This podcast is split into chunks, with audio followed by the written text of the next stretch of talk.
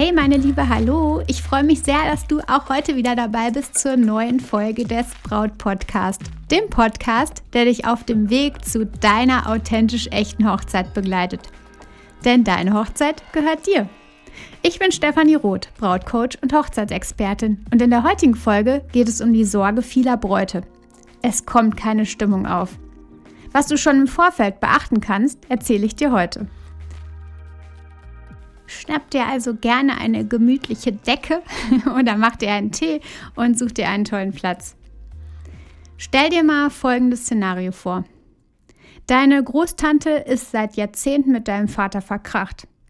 Aber sie gehört eben zur Familie und deswegen hast du sie auch zur Hochzeit eingeladen. Dein Vater ist allerdings natürlich wenig begeistert und spricht früher als angebracht und in größeren Mengen dem Alkohol zu. Das wiederum stößt deiner Mutter negativ auf. Sie versucht zwar, es sich nicht anmerken zu lassen, aber das gezwungene Lächeln, was sie auf den Lippen trägt, kauft ihr irgendwie keiner ab. Unter den Gästen deines Liebsten ist ebenfalls nicht alles im, ja, in Butter. Deine kleinen Neffen sind noch kurz vor der Abfahrt zu eurer Hochzeit aneinander geraten und nun fehlt bei dem einen ein Knopf und der andere hat aufgeschürfte Knie. Seitdem sind die beiden echt knatschig und quengeln und lassen sich von niemandem wirklich beruhigen und ansprechen. Rund um diese beiden Gruppen verteilt sich im Laufe des Abends eine negative Atmosphäre. Immer mehr Personen kommen mit diesen Personen in Berührung und lassen sich bewusst oder unterbewusst davon beeinflussen.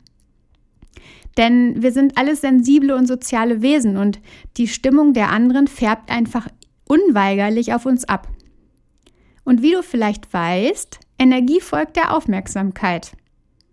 Zum Tanzen und Feiern benötigt man jedoch leichte, gehobene Stimmung. Insbesondere dann, wenn noch nicht so viele Personen auf der Tanzfläche sind. Also in diesem Szenario werden du und dein Lieblingsmann in, ja, es ganz schön schwer haben, die Leute von ihren Stühlen zu holen. Das Ganze war jetzt nur eine kleine Story. Sie sollte aber ganz sicher nicht Wirklichkeit werden. Darum solltest du einfach mal frühzeitig vor allem deine Gästeliste einer kleinen Prüfung unterziehen. Frag dich als erstes mal, wo steckt eigentlich Konfliktpotenzial? Also wo könnten irgendwelche ja unharmonischen Situationen entstehen? Wer harmoniert überhaupt nicht miteinander? Das ist die zweite Frage. Also vielleicht gibt es ja zwei Personen, zwei Personengruppen, je nachdem, die irgendwie gar nicht mit übereinstimmen, weil es da schon mal irgendwelche Unstimmigkeiten gab. Und wer ist auf der anderen Seite, das ist jetzt die dritte Frage, eigentlich ein Stimmungsgarant? Es ist einfach so, du musst nicht jeden entfernten Cousin einladen, wenn du jetzt schon weißt, dass er die allgemeine Stimmung irgendwie eher ja niederdrückt als hebt. Schreib dir einfach mal jetzt sofort, du kannst auch mal Stopp machen, den Podcast anhalten, mögliche Gäste auf, die halt ja, diesem oder die, in denen dieses Konfliktpotenzial steckt. Und anschließend kannst du überlegen, ob der Grund, schreibe dir auch am besten immer den Grund dazu, also nicht nur die Person, sondern auch, was der Grund ist, mm, weswegen du glaubst, dass es da Konflikte geben könnte.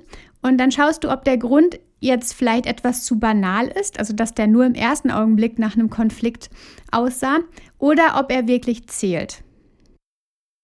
Sollten dann tatsächlich Kandidaten auftauchen, wo du sagst, okay, das sind echt große Konfliktpotenziale und da könnte es wirklich ein Problem geben, dann solltest du mal mit, dich mit deinem Schatz zusammensetzen, mit deinem Liebsten zusammensetzen und dann solltet ihr mal gemeinsam schauen, ob es vielleicht dann jemand ist, den ihr doch nicht zu eurer Hochzeit laden wollt.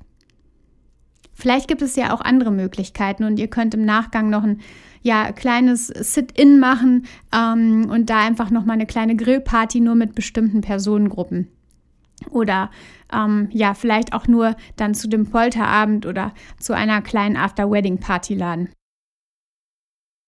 Was kannst du sonst noch für gute Stimmung tun und dafür, dass eben nicht die Stimmung in den Keller rasselt?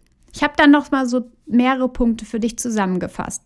Und ich fange einfach mal mit dem ersten Punkt an. Der erste Punkt ist tatsächlich die Musik. Die Musik ist einfach enorm wichtig. Wir lassen uns von Musik ganz stark beeinflussen. Du kennst es sicherlich, je nachdem, was du für Musik einschaltest, ja, passt sich auch deine Stimmung an oder es ist so, dass du eine Stimmung hast und du hörst dann die passende Musik dann verstärkt sich das nochmal. Sind wir dann alle so in so einer weihnachtlichen Depri-Stimmung, dann ist es meistens so, dass wir ja mit Musik diese Stimmung dann noch mehr verstärken.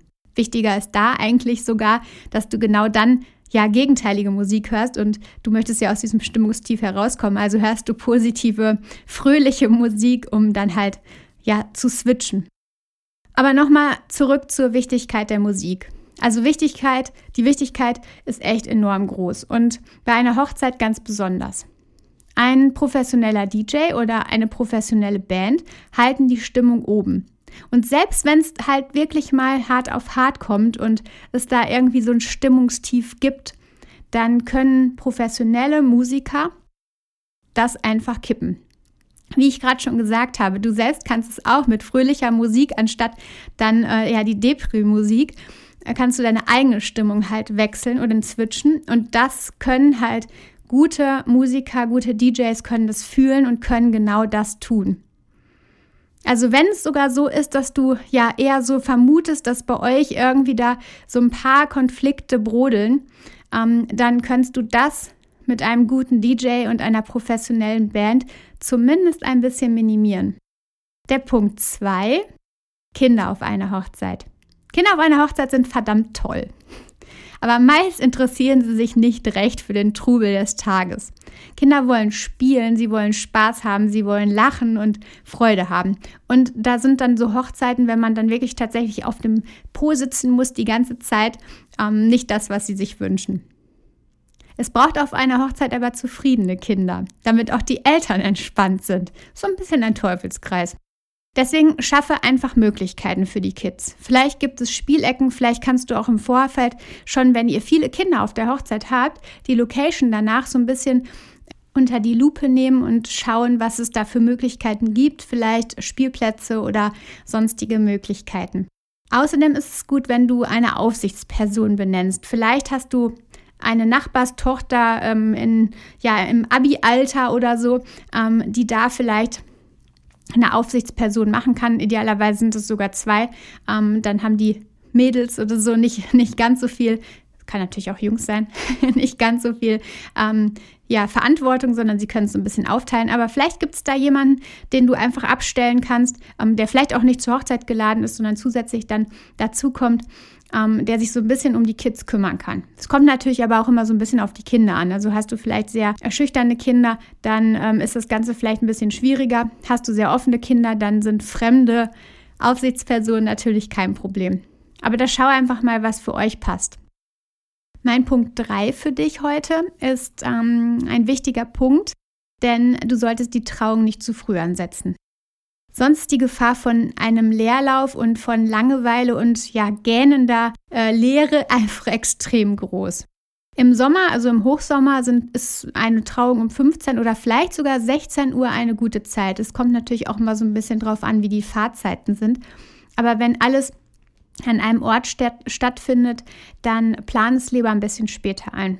Ich hatte sogar schon ja, Trauungen und ich begleitet habe, die um 18 Uhr, also freie Trauungen, die um 18 Uhr stattfanden im Sommer. Deine Gäste werden nämlich sonst, wenn du zu früh anfängst und vielleicht die Trauung um 13 oder 13.30 Uhr, vielleicht sogar um 14 Uhr einplanst, ähm, sehr, sehr früh müde und sie werden früher in die Kojen hüpfen und ja, das ist dann einfach so ein Stimmungskiller und ähm, die Party, deine Party, eure Hochzeit ist wahrscheinlich früher zu Ende, als du denkst. Du wünschst dir ja frische Gäste am Abend. Du wünschst dir Gäste, die noch tanzen und die mit dir Freude haben und die nicht schon um 9 Uhr schläfrig in den Seilen hängen. Punkt 4. Bei einer Hochzeit ist so mancher Gast echt nah am Wasser gebaut. Und genau das möchten sie euch mitgeben. In einer Rede zum Beispiel und da die Gefühle herausbringen und ähm, ja, die einfach mit euch teilen. Das ist natürlich echt extrem bedeutend und fühlt sich auch richtig gut an. Doch lange Reden und ausschweifende ja, Ansprachen ja, wirken sich extrem negativ auf die Stimmung aus.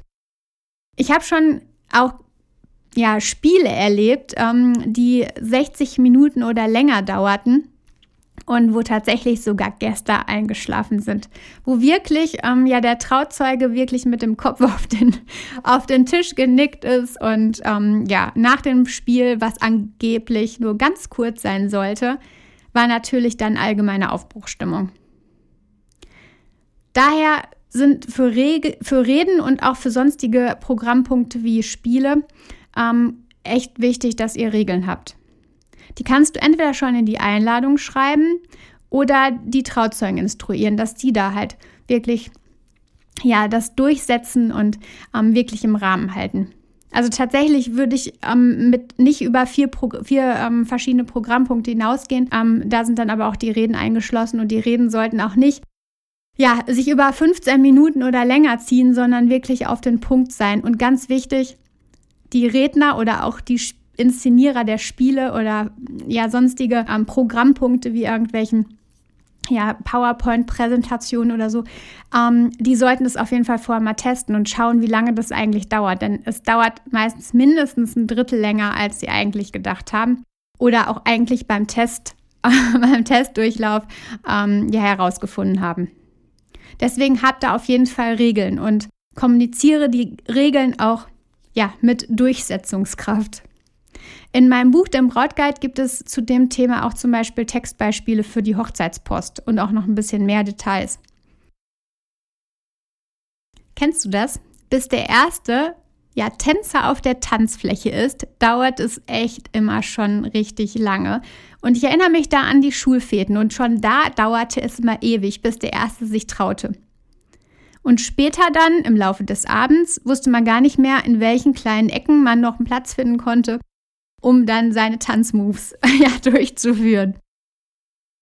Da waren dann aber auch einige hundert Menschen am Start. Also 400, 500, je nachdem noch mehr. Bei deiner Hochzeit sind es sicher weniger. Also sollte die Tanzfläche auch proportional kleiner sein und passend sein.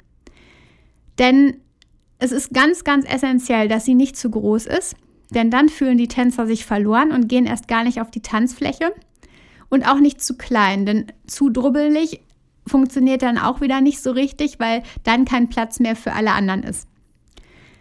Also habt da so ein bisschen das Gefühl, wer ist denn bei euch Tänzer? Gibt es viele Tänzer oder eben nicht? Und schau dann einfach so ein bisschen eher darauf, dass das passt. Weil, wie gesagt, zu groß funktioniert ganz, ganz schlecht. Dann doch lieber zu klein. Mm, dann verspürt man nämlich eher so die Lust zum Tanzen, als wenn du als kleine Nussschale so im Meer dahin tümpelst ähm, und ganz alleine auf weiter Flur bist. Übrigens, auch da an der Stelle ist die Beleuchtung noch ganz wichtig. Wenn du einen hell erleuchteten, knalligen Raum hast, wo dann sich die Tanzfläche äh, befindet, dann tanzen die Leute natürlich auch viel, viel weniger oder viel, viel ähm, also brauchen eigentlich viel, viel mehr Mut, weil ja alle sie ja sehen können. Also ich vermute, dass ich dir mit meinen Punkten so ein bisschen die Angst vor schlechter Stimmung nehmen konnte und dir so ein paar Impulse und Hilfen an die Hand geben konnte, dass eben keine schlechte Stimmung aufkommt. Und das wünsche ich dir von ganzem Herzen. Ich freue mich auch riesig, dass du heute wieder dabei warst bei der Folge 13 des Brautpodcast. Und ähm, schau gerne mal bei Instagram vorbei ähm, unter @brautcoach. Folg mir da gerne, falls du es noch nicht tust. Ich freue mich immer über neue ähm, liebe Bräute, die dabei sind. Und ja, wenn du magst, empfehle ihn auch gerne anderen Bräuten diesen Podcast. Vielleicht auch einzelne Folgen, schick es weiter. Vielleicht passt es auch für deine Freundin total gut. Und jetzt wünsche ich dir einen fantastischen Tag. Vertrau dir, deine Stefanie.